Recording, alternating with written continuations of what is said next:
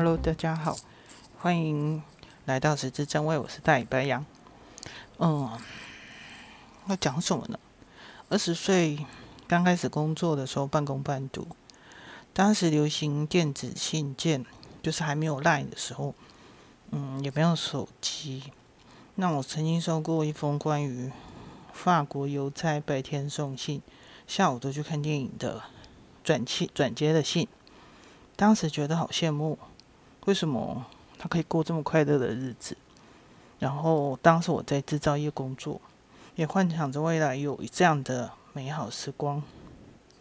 我一直很努力从这个方向前进，纵使一路上仍然荆棘满布，让我觉得很辛苦，但是很希望可以做到。那小时候呢？小时候跟食物有关的事是什么？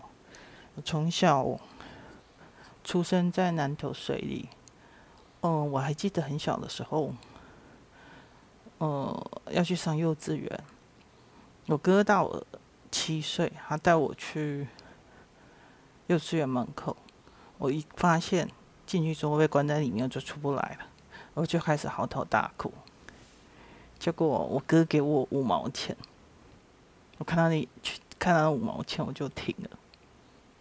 我我居然不哭了，把钱收下来，跟我哥说拜拜，我就装进去了。然后，所以后来我记得小时候住在，其实也不是小时候，现在还是住在那个老家，还是住在那个地方，是在水里火车站的铁轨旁。那前门往外走，会走到街上的彰化银行那边。那前面有个小很小很小的庭院，呃，我爸妈在那边种了一两棵绿色的葡萄。那绿色葡萄在，我记得有几年的时间都是结实累累的葡萄，绿色葡萄。那上面最恐怖的是有那种很大只的，比手指比手指还粗的还长的葡萄虫。当我们很兴奋看着树上的葡萄的时候，就咚一声掉下来，葡萄虫掉下来，吓半死，大家尖尖叫不已。那后院呢，有一个小小的丝瓜棚，最喜欢夏天的时候，在丝瓜棚那边抓那个丝瓜的瓢虫。那有些小孩就很坏，就说把它的下面的翅膀把它绑起来，这样它就不能飞了。我觉得这样实在太残忍了。再往后，我家往后的是在铁轨旁边。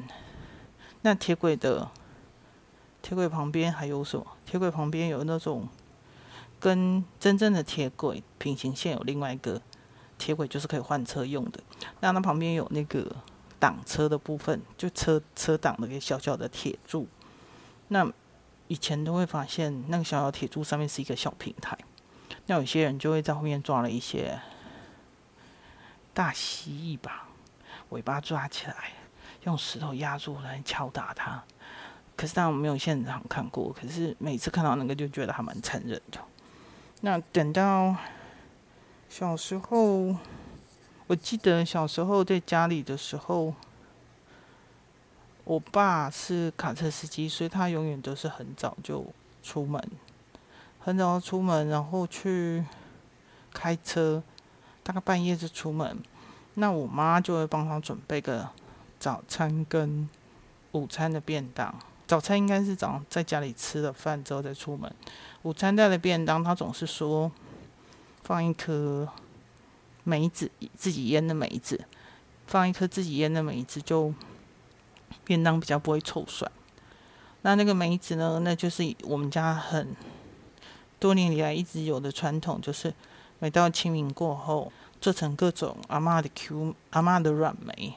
或是 Q 梅，或是脆梅，这我们家的传统一直在做这个，所以到现在我去年也开始做做腌梅子，有阿嬷的软梅，还有 Q 梅，还有茶梅，四季乌龙茶梅是呃台茶八号的茶梅，还有日式的梅酒，效果都还不错，所以今年继续努力，更做了更多了，希望以后可以。更多的梅子可以吃。那那在年糕是我妈在我妈在每年的过年前会，我们家有个灶，以前有个灶，那灶下面烧柴火，会在灶那边，灶那边会会煮那个，就蒸煮那个年糕。那每次我都知道什么时间差不多快蒸好了，我就会冲到灶旁边，那知道我妈要试那个年糕熟了没有，用一根筷子戳进去拉出来，里面有白白的粉，它表示蒸熟了。那我就我妈就把那根筷子给我，让我开始舔着那个年糕吃，那很惨。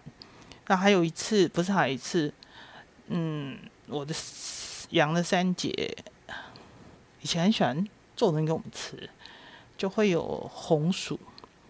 水里有很多，水里南投这边有很多红薯，就是昂吉红薯，把它磨成泥，然后拌一点糖，然后在油上面煎一块一块的，煎红薯。那个是以前没有什么零食，里面还蛮开心的享受。那还有其他的是，我还记得在往铁轨旁边有那个金果合作社，那经过合作社。他测出有什么？有香蕉，就很多工人这边挑橘子，就是用那种一个圆圆的，有大小比例不同不同的，然后放进去是哪一个尺寸，然后就分级，然后橘子大小。那香蕉，香蕉它可能是有看品质。那我记得每次经过那个青果青果合作社的时候，在铁轨旁边那青果合作社，就会闻到一个那种臭掉的橘子味，可能就是没有弄得很干净吧。那。再往后延伸，在铁轨旁边有一块空地。我到前一阵子，我到前一阵子，我在，我采访去年吧，采访一个木材供应商。他说他爸爸当年他的木材怎么怎么卖出去，一些杉木他怎么卖出去？他是送到嗯火车站旁边，卡车送到火车站旁边。然后再用火车把木材运出去。我还记得小时候的确是有这样，火车在在铁轨上面跑的，并不是只有集集线的小火车，一般载客人，而是有载木材的，有载一些矿物的，的确是有。我记得那时候我看过，所以整个是连起来是，我爸当年是帮忙载木材的卡车司机。然后在家里附近，我爸的车就停在那个火车站附近的空地。那也有人把有就去年采访的采访得知的结果是，他的父亲也曾经把这些木材都放在火车站旁边，那可运送出去就不只是靠着卡车司机送出去。那这些都是我记得的，所以它整个连起来是当时在整个火车站附近的记录下来的历史。有时候在想，有些事情如果现在不记起来的话，以后是不是也都会忘记，也想不起来？所以我想透过 Podcast 把这些事情整整的录制下来。那在，我还记得，我还记得在，哦，这次我就觉得在在是，我在想要做 Podcast 这一段，那看到想到要分类，那到底是我的。台是属于哪个台？那我觉得跟食物有关，应该是在休闲吧。结果我看了休闲，为什么这么多鬼故事啊？那我怎么打得过那些鬼故事？所以我就想到一个方法，那我就要去艺术哈。我发现食物都在艺术，但是食物算艺术吗？又觉得不太对。也有人出现，又是什么厨师出现在笑话区，在什么？喜剧，对对，喜剧，所以我觉得喜剧对嘛？那他既然是在，如果被归类在自己设定归类在休闲区的话，那我讲一点鬼故事吧。嗯，我刚刚讲的那个青果合作社旁边，小时候有时候其实灯光没有这么多，就会很害怕，很害怕后面那么暗。所以我们通常也不会晚上跑到后面去，其实街上很少去，很早大家都关门了。所以那时候就讲到有一个东西，就是呃，在经国社合作社的旁边，它刚好是在铁轨旁边。那当时小时候的时候，可能很多人家里经济状况不好，就可能就去卧轨，然后就就被碾过了。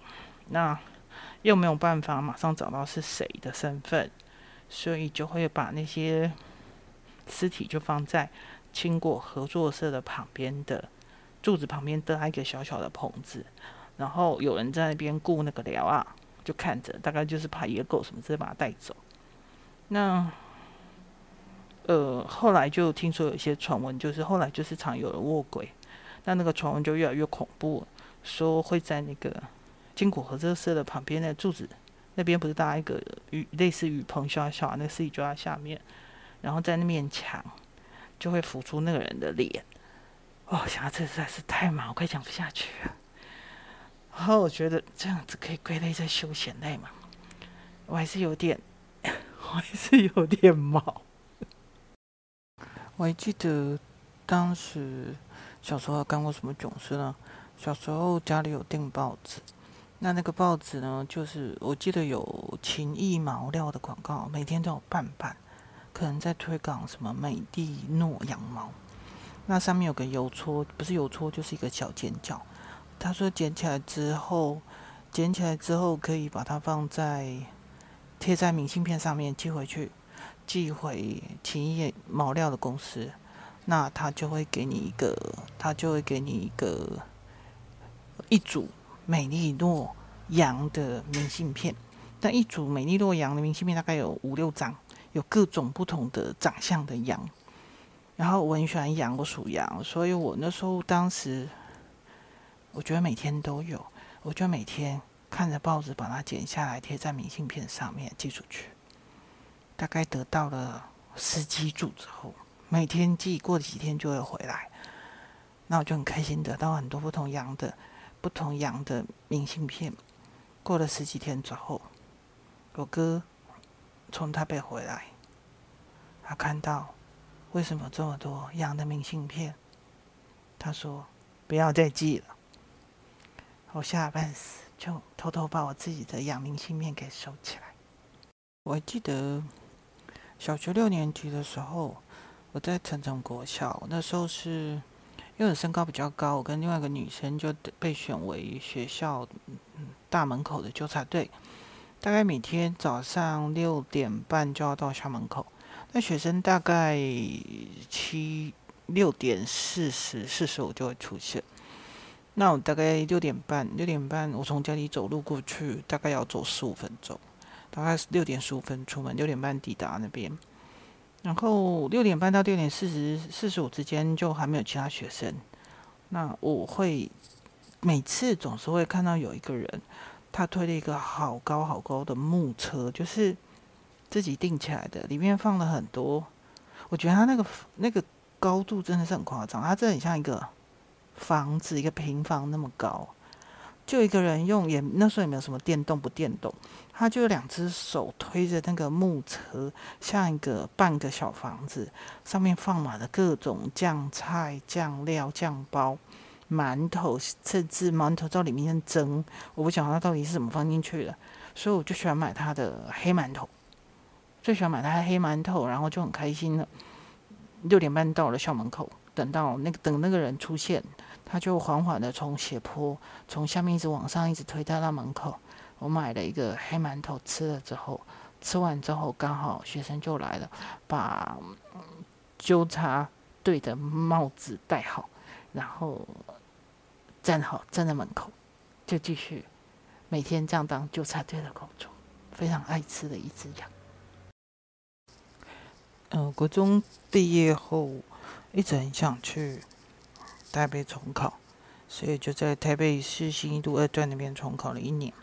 当时希望在台北重考的时候，嗯，住在宿舍里面。那一每天一早或是中午会在中正纪念堂附近运动跑步，跟着教官。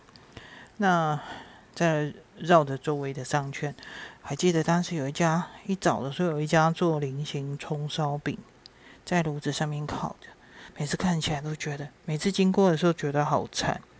那宿舍旁边有一家老大房的苏式粽子糖，用砂糖炒过之后，最后加上松子拉长条，然后再剪成粽子的形状。每半年回家一次的时候都必买的台北名产，我还蛮喜欢的。可是现在好像已经没有了。那高中的时候，在台中女中住在宿舍里面，担任伙食委员，负责年节放假前采买学校礼盒和每个月计划菜单，帮忙联络厂商送菜进厨房的阿姨帮忙。然后学生还有关于洗碗巾，就学生们关于洗碗巾的使用、吃饭的礼仪，还有。分配分菜工作都是伙食委员的工作。那当时可能我看起来特别惨吧，所以大家全部全数通过当选的伙食委员。高一时教室前面，高一时教室是在二楼，教室前面有两棵好老的芒果树，然后每天下课的时候就看着那个芒果结实累累，都没人。没人把它打下来，就想说，我跟着班长，我们两个就说，那不然我们想办法把它打下来。那我们就想再用什么东西接呢？我想到宿舍有那个脸盆，我说我有脸盆，我去借几个脸盆过来。那怎么打呢？然后我说好像楼下有一些竹竿可以借来。那我们就趁着那天要防空演习，然后在白天的时候，我们下课时间。几个人在上面打芒果，几个人在下面接芒果，咚咚咚咚咚就掉下来了。那打完之后，其实也没什么计划，就去找那个厨房阿姨。那我平常跟阿姨关系还不错，我跟阿姨说：“你可以借我刀子嘛？”然后我要做芒果青。阿姨说：“啊，你不会，你别要走了，你不会做，那我帮你做好了。”结果就睡个午觉起来，芒果青已经好了。芒果青已经好了，结果当天下午要防空演习，那我们当天是躲在会议室里面。他想说，我就小声的跟旁边的同学说，把把这个芒果青传过去，不要说话。然后每个人被传到的同学前面，大家就拿起一把吃，大家就吃得很开心。我忘记那个。国文老师、西听老师也跟我们躲在同一个放口那个教室里面、会议室里面。最后传到老师前面，我想完蛋，都没讲为什么传到老师前面。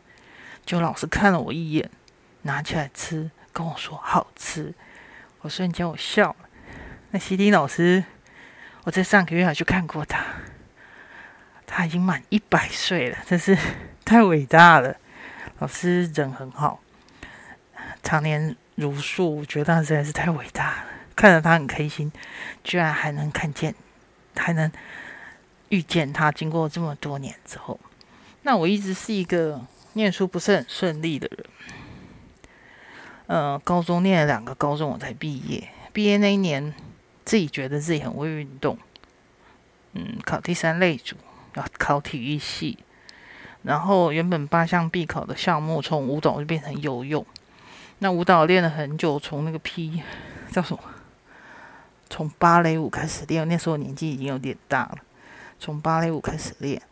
然后其他同学都是那种小朋友，就老师说一劈就劈下去，其他人都起来，我还卡在那。其他的小小孩都过来抬我，我觉得实在是太丢脸了。好不容易爬起来了，老师说：“来，我们现在来跳。”飞跃的领养，当我一路从对角线一路跳过去，老师一直笑着说：“你为什么跳成飞蛾扑火？”唉，实在是太尴尬了。那体育系没上，后来为什么？因为他舞蹈改成必考游泳。那我本来就很怕水，还为了要练游泳，在游泳池里面倒立，练了好久。倒立之后，教练说：“你觉得你喘不过气的时候，脚踢一下就把你放开。”这样练了好久，终于开始学会了自由式。但是我不会换气，要考五十公尺，怎么有办法憋那么久呢？我就在台师大的公馆校区的体育馆里面，边游边喘，边游边喘，然后就这样子，我的游泳就完蛋了。最后当然游泳就。体育系就没上，然后等到最后考上三专，屏东农专食品加工科。